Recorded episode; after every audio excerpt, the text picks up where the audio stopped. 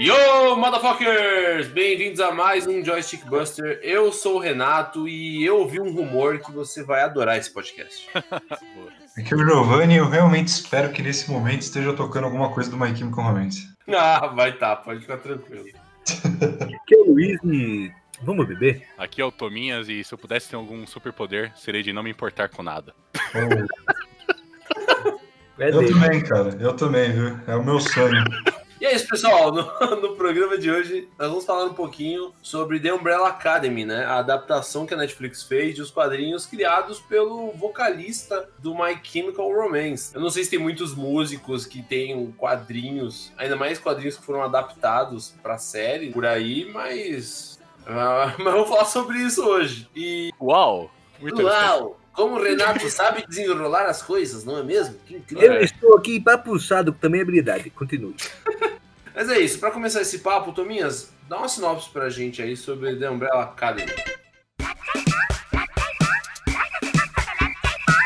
Fala pessoal, só dando um aviso aqui para vocês. Esse episódio a gente vai falar sobre Umbrella Academy e vão ter muitos spoilers, tá? Então, se você não assistiu a adaptação do Netflix, eu recomendo você ir lá, dar uma assistida e depois voltar aqui pro programa. A gente não vai spoiler tanto o quadrinho, tendo em vista que nem todo mundo da gravação leu os quadrinhos de fato, mas a gente vai falar bastante sobre a adaptação da Netflix. Então, corre lá, assiste rapidinho e depois volta aqui para escutar o podcast, demorou?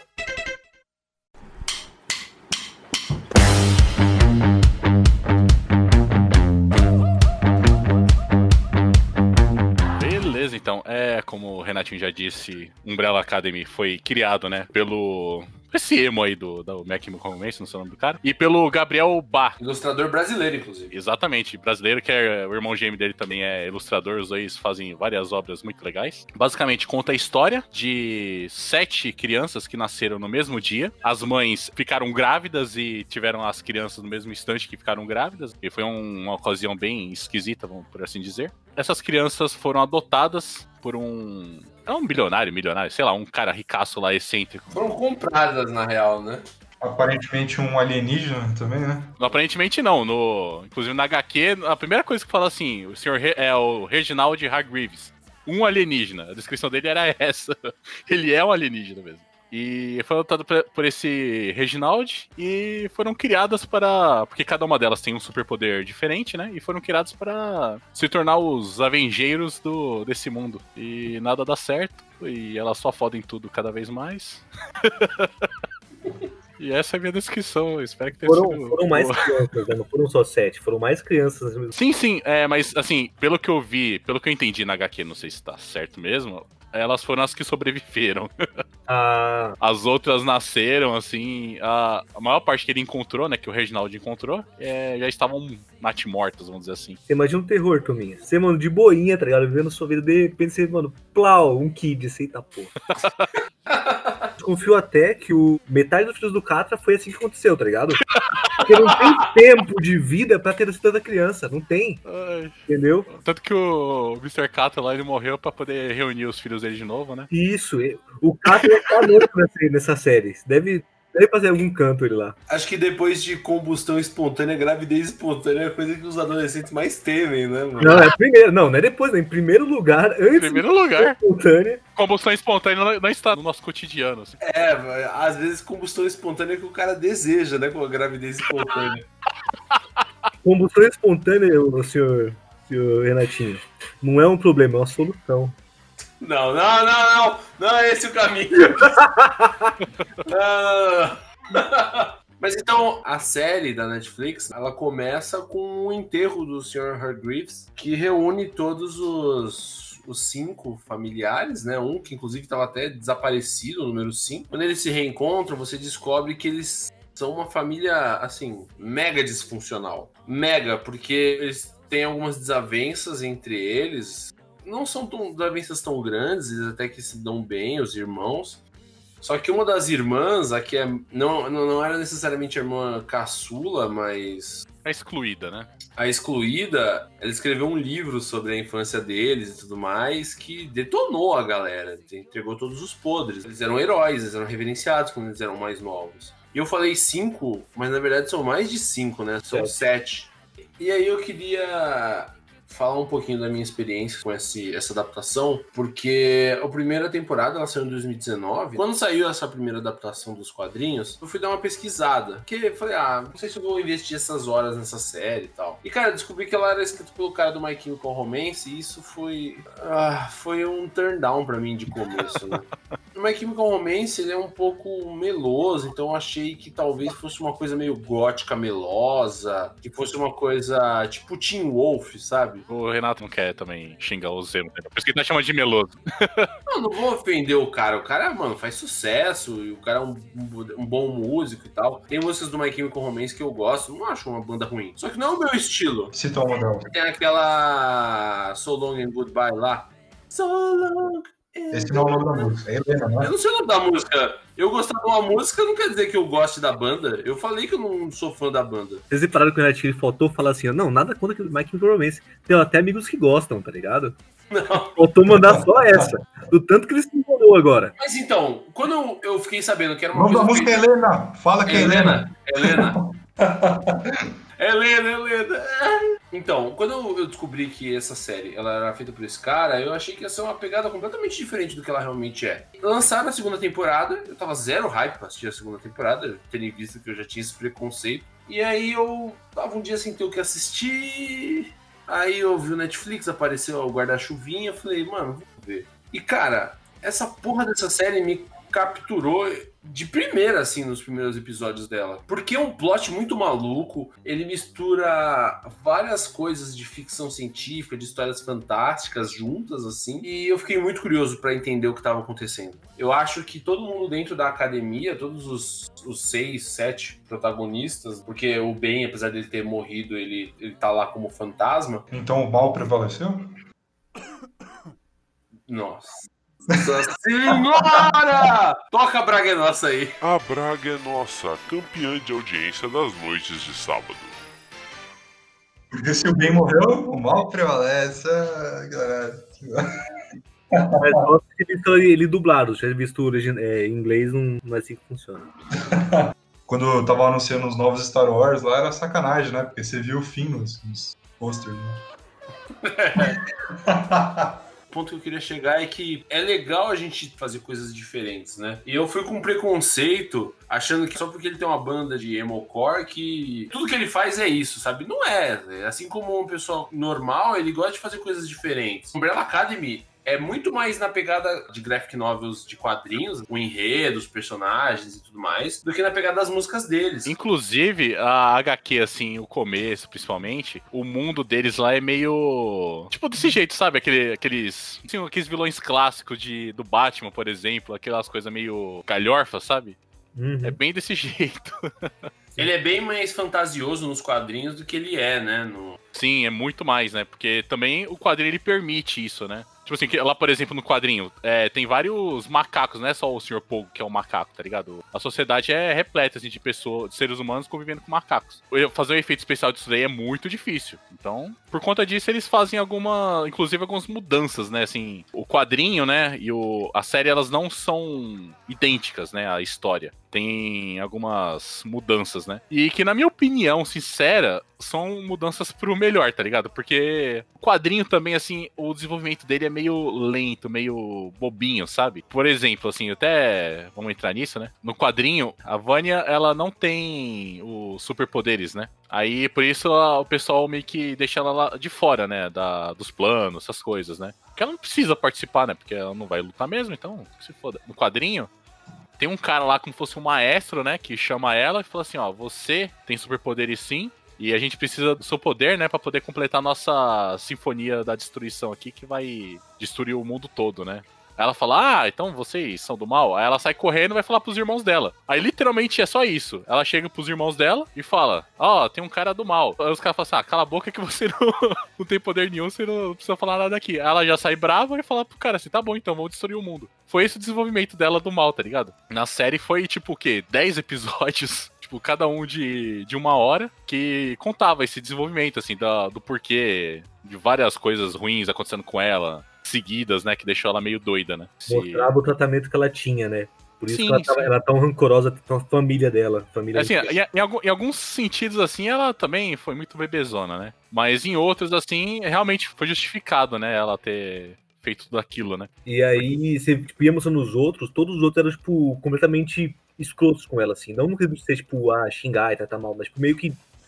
É, tipo, ah, tá bom, senta lá, tá bom, vai lá. É o, é o, é o senta lá, Cláudia o tempo inteiro do lado dela, né? Tá lá, Cláudia. É, Ela é isolada, né, mano? É, Sim. isso era tão forte, tipo, com todos os outros irmãos, que quando a número 3 era gentil com ela, ela não acreditava que era de verdade. Ela ficava ali meio, tipo, mano, não, você tá afim. Que no final, cada um deles é acabou se tornando egoísta, né? Por conta do, do tipo de vida que cada um levou. Sim, Aí, aí cada um olhando o seu próprio umbigo, né? sim. Que eu até achei legal, assim, lá no final, eles não olhando mais, assim, né? Tipo, vocês olhando, só que no mostrando que não era isso que eles estavam sentindo, né? O Hum. que eles falavam não era o que eles sentiam. E a Alison também, acho que ela tratava a Vânia com mais carinho, porque mostra depois, né, que ela fez uma coisa mal pra Vânia, então ela deveria ter um peso na consciência, né? E, cara, eu vou falar, o arco da Vânia é bem trabalhado, tipo, tanto na primeira quanto na segunda temporada, mas Ao contrário da HQ.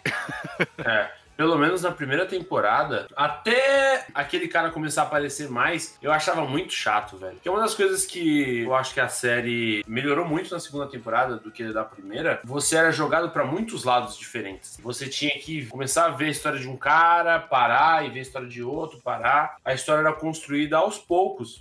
Aí na primeira temporada você é jogado pra vários núcleos diferentes, né? Você vai ver um pouquinho de como é a vida da, da- daqueles personagens que estão- está sendo apresentado a cinco novos, a seis novos personagens assim, é, e cada um deles estava separado. Você vai ver como foi a vida do Klaus e do Ben, você vai ver como foi a vida do Luther, do Diego, da Alison, da Vânia. E às vezes você tá, tipo, querendo saber mais uma história de um cara. Por que, que o Luther tá na lua? O que, que tá acontecendo? Como é que foi o passado dele? E não conta, não conta fica permeando, fica permeando isso, e aí conta a história dele. As histórias todas foram contadas, foram muito interessantes, as histórias da primeira temporada, só que quando você passa pra segunda, eles têm uma linha mais coesa, vai apresentando o personagem e contando o que aconteceu com ele. Você não é apresentado todo mundo e depois vai pulando de, de galho em galho, né? Você vai vendo tudo mais, mais linear, cara. Eu achei isso um acerto, assim, da segunda temporada.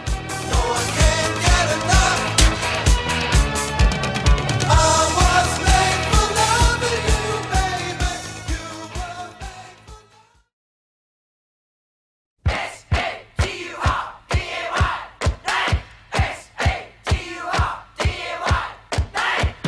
achei assim da, da série em geral é que ela falou uma coisa que eu acho muito bom, gosto muito quando fazem, é pegar, tipo, todos os plots que já estão, mano, completamente gastos, que muito, muita coisa, tipo, muito quadrinho, muito qualquer outra coisa, outra mídia faz muito, que é usar o mesmo plot de novo, de novo, de novo, e todas as vezes tentar te convencer que é algo novo. Sendo que é um bagulho que, mano, já aconteceu várias outras vezes e não vai te surpreender, porque já tá esperando. E na série, pelo menos, eles, tipo, vão colocando os plots que já são, tipo, completamente gastos, e eles o escondem. Eles falam, ah, isso aqui, ó. E vai acontecer assim mesmo, tá certo, vai ser isso mesmo. E vai, tá ligado? Continua. Então, assim, da viagem do tempo dar errado, e ele só ir, tipo, indo se fuder, eles até brincam que tá, tipo, tudo dando certo no episódio, eu acho que 8, e aí no 9, mano, dá uma cagada, tá ligado? Que, tipo, tudo volta. Que ele consegue, que ele, o 5 ele bagunça tudo lá, porque ele queria consertar. E se ele tivesse só deixado, tinha dado certo. Ia tá todo mundo feliz, todo mundo animado, todo mundo ia tipo, se conversar e ia dar briga. E aí, como ele cagou tudo, todo mundo, tipo, tava, se desencontrou ali no meio do caminho, e todo mundo tava, mano, completamente desgastado e puto emocionalmente, e aí fizeram a número 7, a Vânia se estourar e fudeu tudo. Então, tipo, é um bagulho quando é super gasto já. Tipo, você pegar assim, ah, não, ele viajou no tempo e ele, ele mesmo fez os erros pra aquilo dar errado, não sei o que. Porra, é, realmente. Só que o jeito que eles usaram isso foi tão legal que, porra, legal, bacana, não, não me incomodou acontecer isso, tá ligado? É, eles trabalham com vários clichês, né, velho? É, então. Eu não acho que ele subestima a gente. Concordo com você, Luiz. Às vezes o cara vai meter um clichê e faz um puta mistério e você já tá tipo assim, porra, eu sei o que vai acontecer. É normal acontecer isso. Anime, o personagem principal tá tomando no cu, aí você fala, ah, beleza, ele não vai morrer.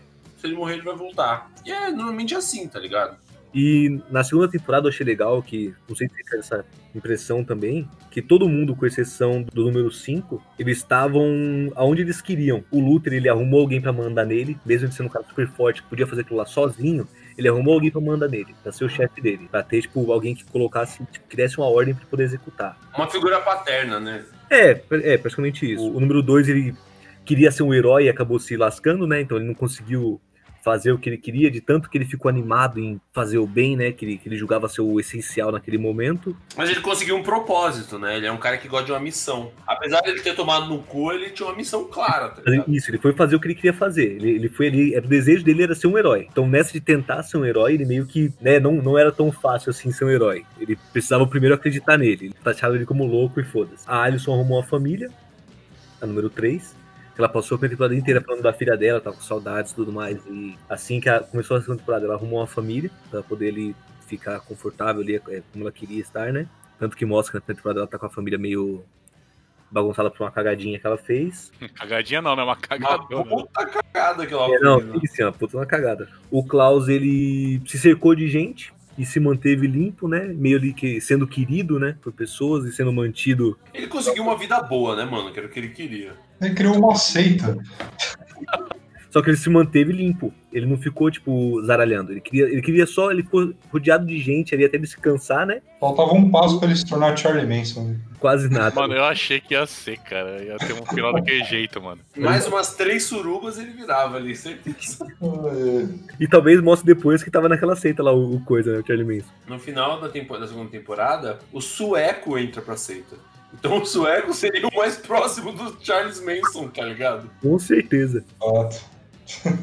O número 5 chegou depois, então ele não. Né, ele tava só resolvendo de novo, né? Essa mania de querer resolver as coisas. Nessa segunda temporada, ele serve muito mais de fio condutor, né? Pô, e é um bagulho que eu acho foda, porque na, na primeira, tipo, beleza, ele contou o que aconteceu o bagulho. Por que na segunda ele não contou? Falou assim, mano, galera, vocês perderam a mão, né? Vamos se juntar e ficar calminho. Que é meio que todo mundo aqui vai foder tudo dessa vez. Ele não, foi a mina lá. Culpa, já, já culpa a, a Vânia de novo, filho da puta. Não, ele não sabia, pô. E o pior é que no final das contas, na série, pelo menos, ele tava certo, né? Na HQ é diferente o motivo. Mas na série era a Vânia de novo, coitada. Tudo, na série tava todo mundo zaralhando no começo da segunda. Não tava só ela zaralhando. Sim, Tava sim. o, o homem travesseiro plano na frente de míssil, a, a mina fazendo os caras explodir a cabeça, tava todo mundo puto da vida. Não, mas quem causou né, o efeito lá de começar a guerra foi a Vânia, né? Porque ela explodiu o prédio do FBI. Encheram ela de LSD e começaram a torturar mentalmente ela, né? Então não foi bem culpa dela, né? Fizeram ela perder o controle. Mas o que o número 5 viu quando ele tava no, no passado foi todo mundo zaralhando, não foi só ela, entendeu? Ele não É, viu. to- todo mundo ajudando, pessoa. né? Ele viu todo mundo zaralhando. Se ele assim, todo mundo aqui, ó, galerinha, todo mundo aqui zaralhou dessa vez, perdemos a mão, vamos fazer mais, vamos ficar quietinho, vamos fazer limpinho, fazer família. Não, mas ali, ali já era o fim do mundo, velho. Não é, não foi culpa de todo mundo. Já tinha acontecido, velho. Então, mas a informação que ele tem tá todo mundo zaralhando, entendeu? Os soviéticos já estavam em solo americano e as bombas já tinham sido lançadas. Não foi porque eles estavam usando poderes, tá ligado? Ó, E outra coisa também, é, por eles estarem ali mexendo em tudo, né? Querendo ou não, foi o motivo também de chegar lá no final, tá tudo cagado o futuro deles, né? Sim, também. Tipo assim, eles evitaram o fim do mundo, ok, mas o mundo tá- não era mais o deles, era outro mundo. Que, que foi o cliffhanger pra terceira temporada, inclusive. Não, que o Ben tava preso com o Klaus e foda-se, e a Vênia, ela teve um recomeço. A Vane, A, Ven a Vênia. Vânia, a Vânia. Vênia, Vânia, isso, Vânia. Ela teve um recomeço, né? Que ela queria esquecer lá tudo que aconteceu com ela, que ela tava realmente. O trauma dela era mais recente que o dos outros, que era antigo, né? Mas e você, Josinho? Quais foram suas impressões dessas temporadas, mano? Eu gostei muito mais da segunda do que da primeira, de verdade. Não, não que a primeira tenha sido ruim, é que eu me impressionei muito mais com a segunda. Eu acho que ela já começou no auge ali, a primeira cena, aquela guerra acontecendo, inesperado pra caramba. E aí toda a piada de cada um deles voltar em um ano diferente e, enfim, começarem uma vida ali, né? Achei que a segunda temporada também tem uma crítica em alguns assuntos delicados ali, né? Não é nem direta, é bem pesada, inclusive uma crítica legal ali, tá? A questão racial, principalmente, né? naquela época lá, e os caras tá, tipo, meio que jogando pra hoje em dia também, né? Hoje em Sim, dia não sim. tá, não tá muito melhor, não. Tipo assim, tá bem melhor, mas não tá ideal ainda, né? É, exato. Tá escancarado lá, mas pegou certinho o momento que a gente tá passando agora, né? Que Sim. recentemente lá fora mesmo, né? Que teve aqueles casos. Não, a mina contou o futuro pro maluco. O que impressionou ele mais, entre tudo que tem no futuro que é hoje em dia, foi que teve um presidente negro nos Estados Unidos. É, exato. A partir do momento que eles, eles fazem uma das personagens ser negra, né? Que é a Alison, ela nos quadrinhos ela é branca. E você volta ela para uma época onde os Estados Unidos ainda tinha essas. Quando tinha essa- essas questões raciais do ônibus, dos cafés, calçadas para negros, para brancos, essas, coisas. E você leva o personagem negro pro passado e não trata isso, tá ligado? É, mano, é fingir que a audiência é idiota. E, cara, eu não acredito que eles fizeram isso em resposta aos protestos de racismo, mas antes deles lançarem a série, quando ainda deveriam estar trabalhando e começaram a ver essas coisas acontecendo, os caras deveriam ter ficado muito felizes, os produtores executivos da série. Falando, acertamos, certeza, acertamos na mosca, na mosca. É, provavelmente já tava gravado há um tempinho, né? Uhum. E aí eu gostei também. Bom, o, o Five é meu personagem favorito. Eu achei que a atuação dele na, na, na segunda também foi bem legal. O, o conflito dele com ele mesmo lá, né? Também achei. Então, e o, o, Fi- o Five, inclusive, lá, o 5 lá, ele é o personagem principal. assim, É, ele é o líder. Ele, ele inclusive é o mais velho, né? o mais sábio ali, né? Uma curiosidade que eu vi na HQ, eu não, não cheguei nessa parte, mas foi inferido, é que o 5 ele é irmão gêmeo do Luther. Sério? Aham. Não, ele só fala assim, ó. Não, mas isso daí só na série que fala que teve um irmão gêmeo, mas não fala. É, Parece que um morreu. Então, mas na HQ meio que deixa implícito que eles são irmãos gêmeos, né? São os dois. Ah, pelo, pelo que eu entendi, é, um tinha morrido, o outro. O, o outro era o 5, né? Aham. Uma coisa também que eu queria falar, voltando pra esse negócio da questão racial, né? Na HQ, né? Os personagens lá é todo mundo. eu Acho que até lá no MRG eles falaram isso daí. Que os personagens é tudo igual, né? Tipo assim, tudo branco, né? As crianças tudo igualzinha, né? Tudo. Não tem diversidade. Enquanto lá na, na série, todas as crianças são, tipo, realmente diferentes, mostrando que são realmente crianças de pais diferentes, lugares diferentes, né? Do mundo todo. Isso foi muito legal pra mim, cara. Nossa, que tipo assim, eu não gostei da HQ muito, porque eu, eu, eu tava começando a ler primeiro a. Ler não, né? Tava assistindo a série primeiro, pra depois ler o HQ. E eu achei muito estranho quando eu fui ler a HQ e todos os personagens eram todo mundo igualzinho, tá ligado? Aí, ai. É até Ah, difícil entendi. de, diferenciar as crianças, tá ligado? Foi, foi uma família só, né, que teve esse caso aí. Eu, particularmente, não gosto nem muito da arte da HQ. Eu acho o estilo, assim, não é meu estilo. Eu gostei da arte, mas é realmente simples, né? É simplória. Sim. Mas sim. é muito bem feito, assim, o, os o mundo é bem cheio de coisa, né? É igual o que nem o, o Luiz falou, né, lá sobre o Demon Slayer, que todo, todos os personagens, todo mundo ali tem, tem alguma coisa, tá acontecendo alguma coisa no fundo, né? Não é só coisa parada. Lá também é desse jeito, né? A, a HQ do Gabriel Ba é desse jeito também. É, o mundo é vivo, né? A história de todo mundo, cada um tem a sua história, não é todo mundo seguindo o, a vontade do principal. A primeira parte ali, primeiro arco, né, que é o arco da Vânia, ele é muito simplesinho, muito bobinho, sabe? Aí eu não curti muito, porque ele foi muito rápido, era aquele esquema que eu falei, né, do... Aquela, ah, deu, deu um problema e já fala, tá ligado? Tipo assim, ah, então não quero mais ser amigo de vocês, você deu mal, então. O HQ começa com a transformação dela em violino branco? Não, a transformação foi no final do primeiro volume, tá ligado? O desenvolvimento foi muito rápido, não... Não teve desenvolvimento, na verdade, né? Aí o desenvolvimento se ac- aconteceu no volume 2, se não me engano, tem o volume 3 também. Tipo assim, a o primeiro volume muito rápido no desenvolvimento, do segundo em diante foi um pouquinho mais desenvolvido, né? Que conta a história de cada um deles separadinho, né? E, e a história assim desenrolando no fundo, né? Que meio que fo- ficou em segundo plano a história principal, que é o Apocalipse, né? Que se resolve em um segundo no final. E a série tipo, desenvolve mais, né? Porque assim, em uma hora de episódio dá pra desenvolver bastante coisa, né? Você tem os personagens é, contando a história de cada um. Inclusive, eu acho que o cara lá, o que escreveu, o Gerard Way, né? Ele era um dos roteiristas também, né, da, da história. Então, ele deve ter feito realmente, tipo assim, uma coisa assim, que ele queria ter colocado na HQ, só que talvez não, não ia dar, tiveram que resumir, né? Então, aí mostra lá, o, inclusive, eu acho que o meu personagem favorito, que é o Hazel e a Tchatcha, né? lá, lá no... no, no- Eu acho o Hazel demais, cara. Muito bom. Os dois são muito bons. Ah, Pô, pena, pena, pena que ele logo no início já tirou ele de, de, de área, né? Mas, inclusive, o trio lá dos assassinos, tipo, é legal, dá, dá um tom cômico lá, mas não chega nem perto do, dos dois. Esse chat é muito melhor. Ah, eu, eu, eu gostava também, os suecos, é que também falando, os suecos, The Swedes, né, tá escrito. Cara de cueca jogando faca no pé um do outro, caralho. Como assim não era melhor? Não, não era melhor, era engraçado. Não, o que me impressionou foi eles ter assado os gatos da velha lá, velho. Mataram os gatos vivos. Jurei que era churrasco. Não, e eu arrisco dizer que o Reis e a Tchatcha, eles têm uma inspiração ali em Pulp Fiction, tá ligado? Eu não sei. Sim, eu acho- eu, eu, senti, eu senti completo, mano. Tipo assim, na, na HQ, na HQ os dois são só, tipo, dois psicopatas, tá ligado? Aham, mas na série, na série eles têm uma personalidade que É, lembra. então, porque eles se envolvem, né? Tem aquela desenrolar, né? Inclusive na HQ, eles dão um tiro, quando eles estão com o Klaus lá torturando ele, quando eles terminam de torturar, eles dão um tiro na cara do, do Klaus. Aquela cena do Klaus no pós-vida, né? Que ele encontra o pai dele. aquela cena se acon- acontece muito antes lá, né? Onde que, que ele encontra lá um cowboy lá que se diz Deus, né? E fala assim, ó, é Uhum. melhor você parar de ser uma bichona e aí matar esses dois de uma vez. Aí quando o Klaus volta, tipo, com um tiro na cabeça, assim, com metade dos miolos no chão, ele simplesmente, acho que possuiu o Hazel, aí o Hazel atirou na Tchá-Tchá e o Tchá-Tchá, tipo, se matou, tá ligado? Ou depois se matou. Foi assim, tá ligado? Tipo, a morte dos dois foi bem rápida. Sério, é assim? É, então, tipo, acontece ali no começo, tá ligado? Então, mas calma aí, ô Tominhas, na HQ, o vilão da primeira temporada também é o Guri Incrível ou não? Guri incrível. Ah, ninguém vai pegar essa referência. Porque, porque ele é.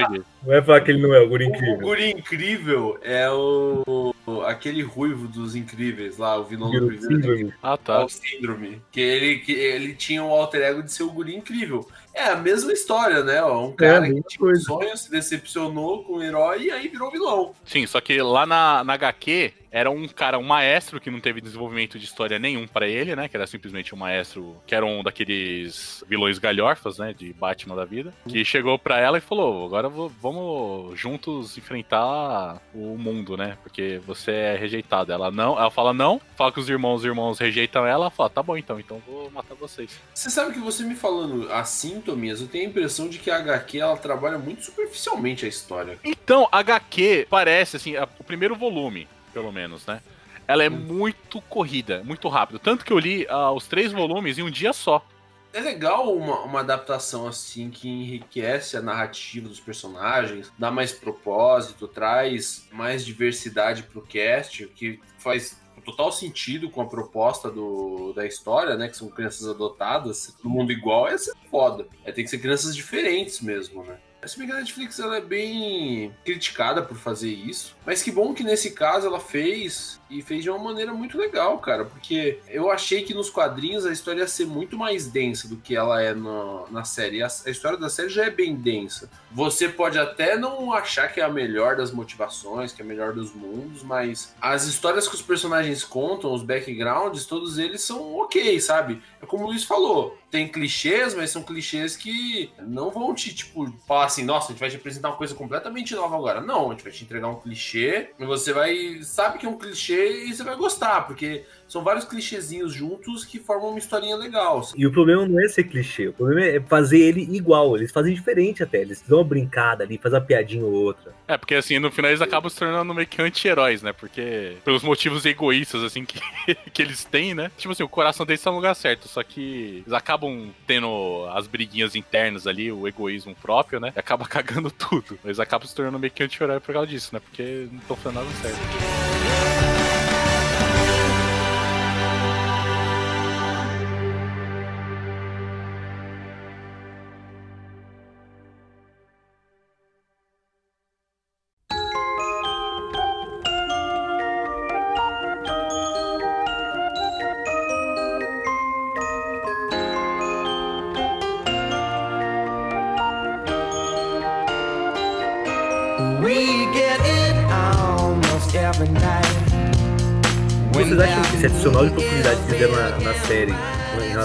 HQ, eles aprenderam depois de fazer o filme do Death Note do Full Metal? Eles pegaram duas histórias completamente bem acabadas e bem feitas, deixaram muito superficial. Aí eles tentaram fazer algo parecido ao contrário dessa vez? É difícil falar isso, Luiz, porque no caso da Umbrella Academy, pelo que o Thomas tá falando, no quadrinho ela vai te entregar o começo e o fim. Você sabe que a Vânia é uma excluída, aconteceu uma coisa boba com a Vânia, tá ligado? Ela vira do mal. Você fala, pô, não faz sentido isso, ligado? Mas você sabe que no- na série, por exemplo, que ela é uma pessoa excluída, aí você vê ela tentando se conectar com os irmãos e os irmãos meio que ignorando ela, falando que ela era meio chatinha, e ela vai sofrendo uma carga muito grande de rejeição. Aí ela encontra alguém que vai cativando ela, e aí quando chega na hora da verdade, é óbvio que ela vai acreditar mais na pessoa que tem consideração pra ela do que com os irmãos. É o que acontece, e aí ela faz a coisa malvada, né, entre aspas. Então eu acho que é muito mais fácil pro pessoal que teve que adaptar esse roteiro pegar assim falar: olha, beleza, a gente tem essa história da Vânia aqui, por exemplo. Escreva uma história contando por que, que ela fez isso, como que era a relação dela com os irmãos. Melhorar isso, né? Exatamente. Aí no caso do- dos filmes, do Death Note e do Full Metal, foi um puta pepino pros roteiristas, velho. Porque você tinha uma história Completinha já, né? é, então, uma adaptação de um quadrinho, de um mangá, de um anime, ela é muito mais complicada quando você vai sintetizar ela num filme, ainda mais Full Metal e, e- e Death Note, que são obras tão densas assim de conteúdo, que não tem como você simplificar isso, velho.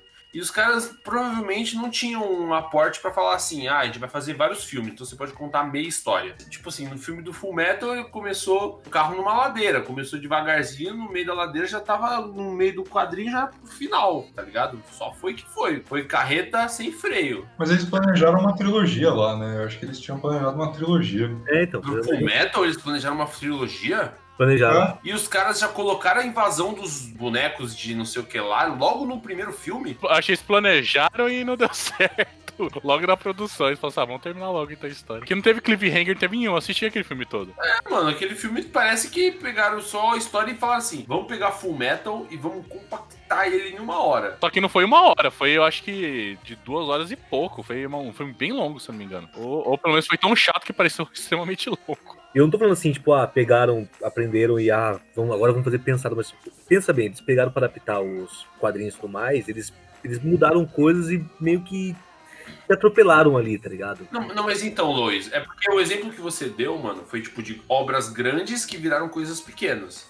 No caso, a gente pegou uma obra, vamos colocar entre aspas, grande e adaptou em uma obra grande, que é uma série, tá ligado? Se fosse uma série do Full Metal, eles iam ter que ter vários episódios. Então os caras não iam entregar um monte de coisa de, tipo, de mão beijada.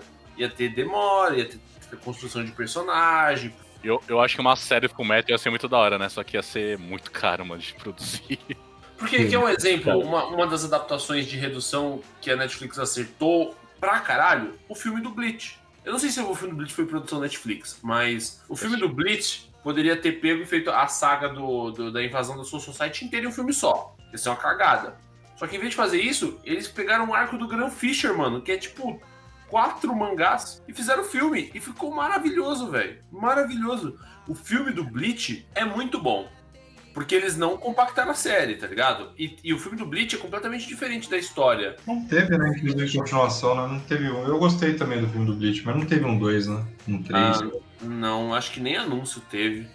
Se Não. fosse ter anúncio, né? Bleach fez acho que 20 anos esse ano e não rolou nada, tá ligado?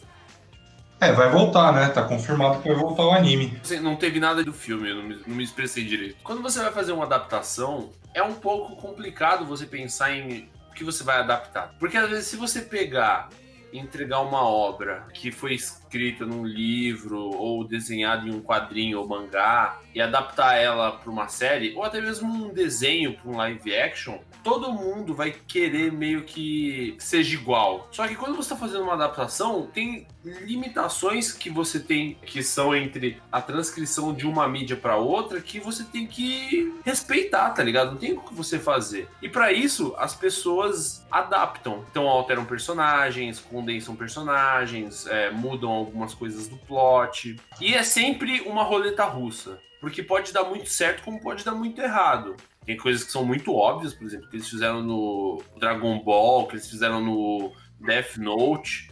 Eu nem digo tanto no do Full Metal. Porque o do Full Metal eu acho que eles até fizeram uma pesquisa, foi mais algumas outras cagadas. O que eles fizeram no Death Note e no Dragon Ball, eles não pensaram no público, tá ligado? Eles tinham que ter colocado asiáticos, colocaram ocidentais lá e estragou tudo. Ah, não, não só isso, mas, mas enfim. Quem me dera fosse esse o problema, hein? É, e tipo, e tem algumas adaptações que eles acabam ficando tão bom ou até melhores do que as obras originais. Então eu acho que o que o pessoal da Netflix fez com a Umbrella Academy foi simplesmente consultar o público, entender o que funciona, utilizar o algoritmo a favor, tá ligado?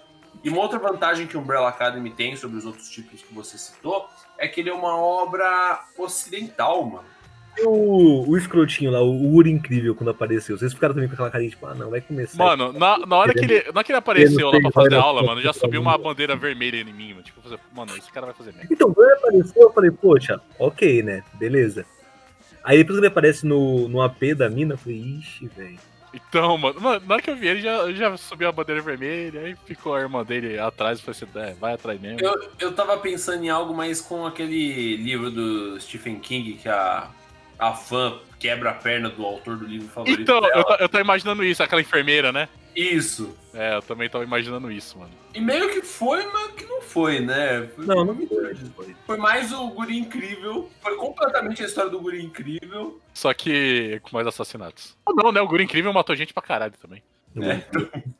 Mundo. Aí, no final a gente meio que tem um vislumbre ali de de que acharam outras crianças, né? Que é a Sparrow Academy. As outras crianças que ele não tinha adotado, ele adotou, né? Ele trocou. Por ele ter visto os filhos dele no futuro, falou assim: ah, eu vou fazer melhor agora. Porque você reparou que ele pegou todos os diferentes, só que o asiático ele manteve, porque ele não conheceu o asiático. Sim. Vocês já pararam pra pensar que podem ser os mesmos personagens? Não são, não são, não. Essa parte é o spoiler que eu vi na HQ, né? Eles não são os mesmos personagens e eles na HQ não são consequência dessa merda que eles fizeram no tempo, tá ligado? Já existia meio que a Sparrow Academy. Eu, eu não sei a história dali pra frente, entendeu? Eu sei que tentam recrutar a Vânia e acabei de... aí, sabe? Não, não vi nada além disso. Então, mas por que eu acho que podem ser os mesmos personagens? Primeiro porque nessa adaptação pode ser que os caras não queiram contratar mais gente pra fazer personagens teoricamente principais da terceira temporada, tá ligado? E segundo porque eles estão numa realidade diferente. O Hargreaves tá vivo, a Umbrella Academy nunca existiu, porque eles alteraram o passado. Então pode ser uma consequência, pode ser que tenha alguma substituição no cast lá dos personagens, mas pode ser que sejam todos eles mais novos ali, tá ligado? Num, num outro futuro. Porque o Ben tá até com um bigodinho de punheteiro aqui quando, quando eles voltam. Eu acho que eles mais novos não vai ser porque o Ben já tá, tipo, mais velho mesmo ali. E eu acho, cara, tô parando pra pensar, né, assim, o que que causou o nascimento deles, né? É um mistério então, que eles não é contam. né? É. Aí, aí será assim que o pai deles não tá, de certa forma, envolvido com isso? Que o pai deles, ele. Tava, mostrou, acho que foi na segunda temporada, né? Mostrou o pai dele lá na, no outro planeta. No outro planeta. É, tava em outro planeta lá, com os montantes de foguete subindo. Com a moça morrendo, com o violino, aí ele falou que ia tentar fazer melhor, e aí sobe um monte de foguete. Ah, era outro planeta? Achei que era, sei lá, tinha uma fazenda perto dos, do bagulho de míssil lá dos Estados Unidos. Eu achei que era uma outra timeline também, a primeira vez que eu vi. Só que depois que ele vai falar com aquele clube secreto lá de cavalheiros, ele tira a máscara e mostra que ele é um alienígena, a partir dali eu falei, ah, esse cara não tava na Terra, né? Provavelmente. Eu não gostei disso, cara, porque eu gostei muito da ideia dele ser tipo um, um alienígena, né? De um planeta onde nesse planeta todo mundo é um inglês vitoriano. Sério? É, tipo assim, imagina, mano. Eu- aí ele vai pro planeta Terra, chega, tipo, tá pra- praticamente no ambiente dele, que chegou em 1800 e pouco, né? Aí fala, qual é o seu nome? É o nome dele de alienígena, é o Reginald Hargreaves, que é o nome de inglês, tá ligado? E tava opções no, no, no ambiente dele. Eu ia gostar mais assim.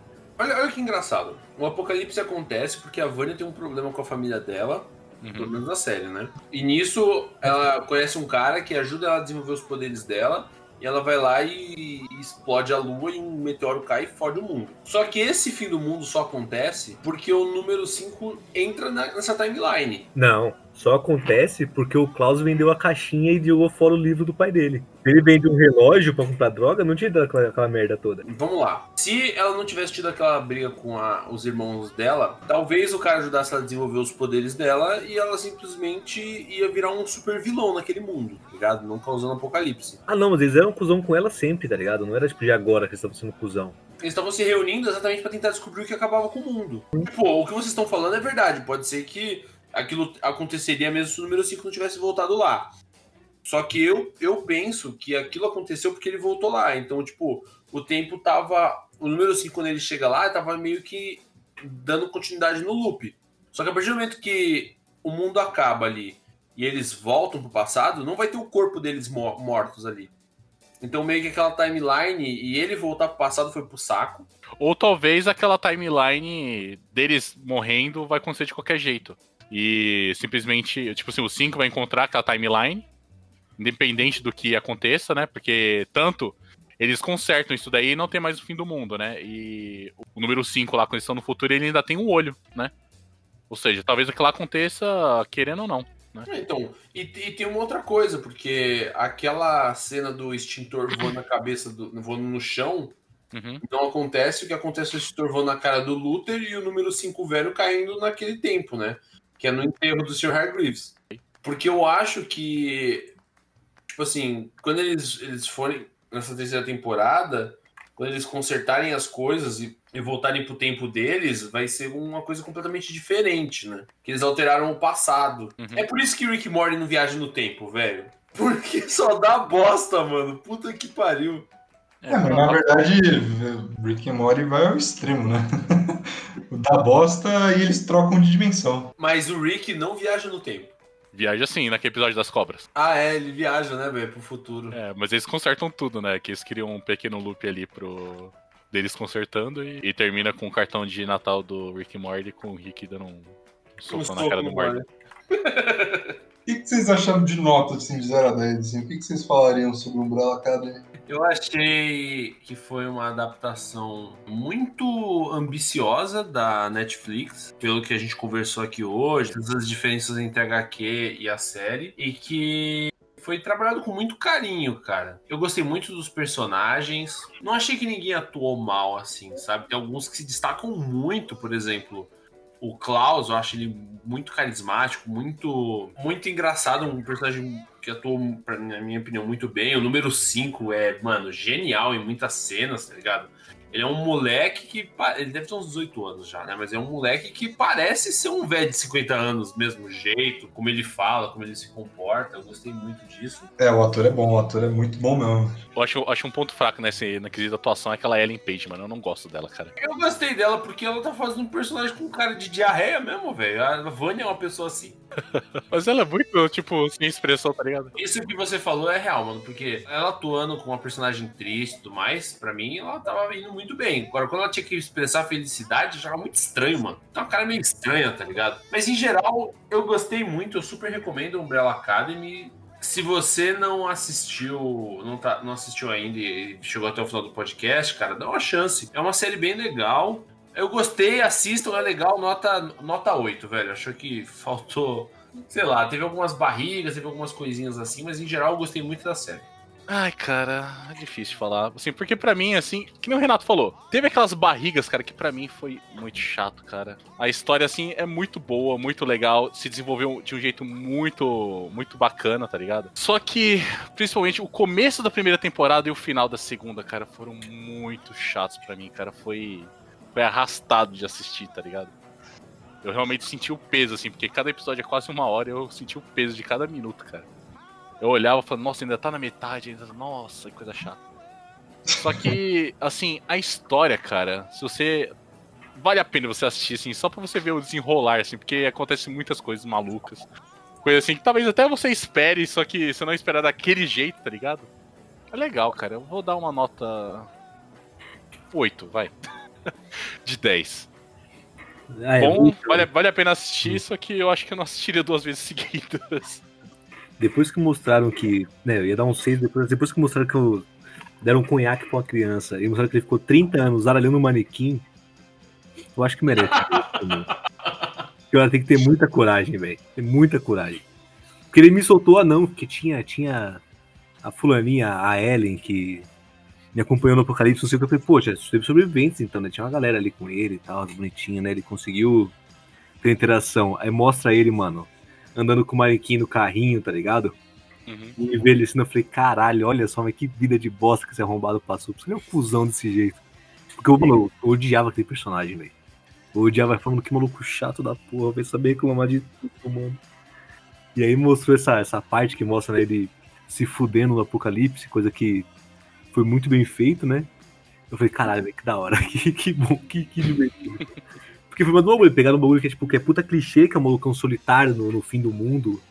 E sempre tem uma galera, sempre tem tudo no, no fim do mundo. Nunca falta, o cara faz uma família no fim do mundo. E ele, não, ele ficou realmente no fim do mundo, era só ele naquela desgraça. Então, mano, eu achei da hora pra caralho. E o peixe também foi um ponto alto, é um 8, mano, certeza. Mas e você, Joãozinho, qual a sua nota? 9.2, próximo. Filho da puta, tava querendo fazer essa piada. É que foi? Peraí, qual foi a piada que eu perdi então? Não, eu também não entendi. Piada? Não entendi também, não tem piada aqui. aqui Então tá bom, então é isso, pessoal, é isso. A maravilhosa arte desse programa foi feita pelo nosso amigo Hideki. Luiz, fala suas redes sociais. É a Hidekito no Twitter, Hidesenhos no Instagram. E só Hideki no, na Twitch.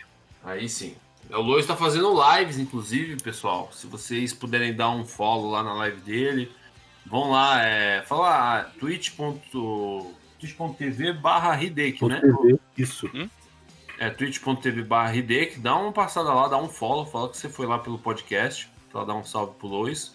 É, críticas, dúvidas e sugestões, manda e-mail pra gente, joystickbuster.gmail.com Sigam a gente nas redes sociais também, é Joystick Buster no Instagram, no Facebook, no Twitter, na Twitch também, é twitch.tv barra Joystick Buster. A gente vai estar tentando fazer umas lives de gameplay aí para alimentar o canal no YouTube, que tá morto, né? E é isso, pessoal. Um, um beijo no coração de vocês. Ah, não, peraí. Também dê um like aí nas plataformas de podcast, dá um. No iTunes dá para dar uns, uns cinco estrelas lá no iTunes, nos agregadores de podcast. Dá uma força pra gente aí se você gosta do nosso trabalho. Custa nada. Se tá aí já ouvindo o negócio, só vai lá e dá uns cinco estrelas. Spotify não dá, né? É, Spotify acho que não, mas não tem problema. Mas bom, é isso, pessoal. Um beijo no coração de vocês e falou! Falou, valeu!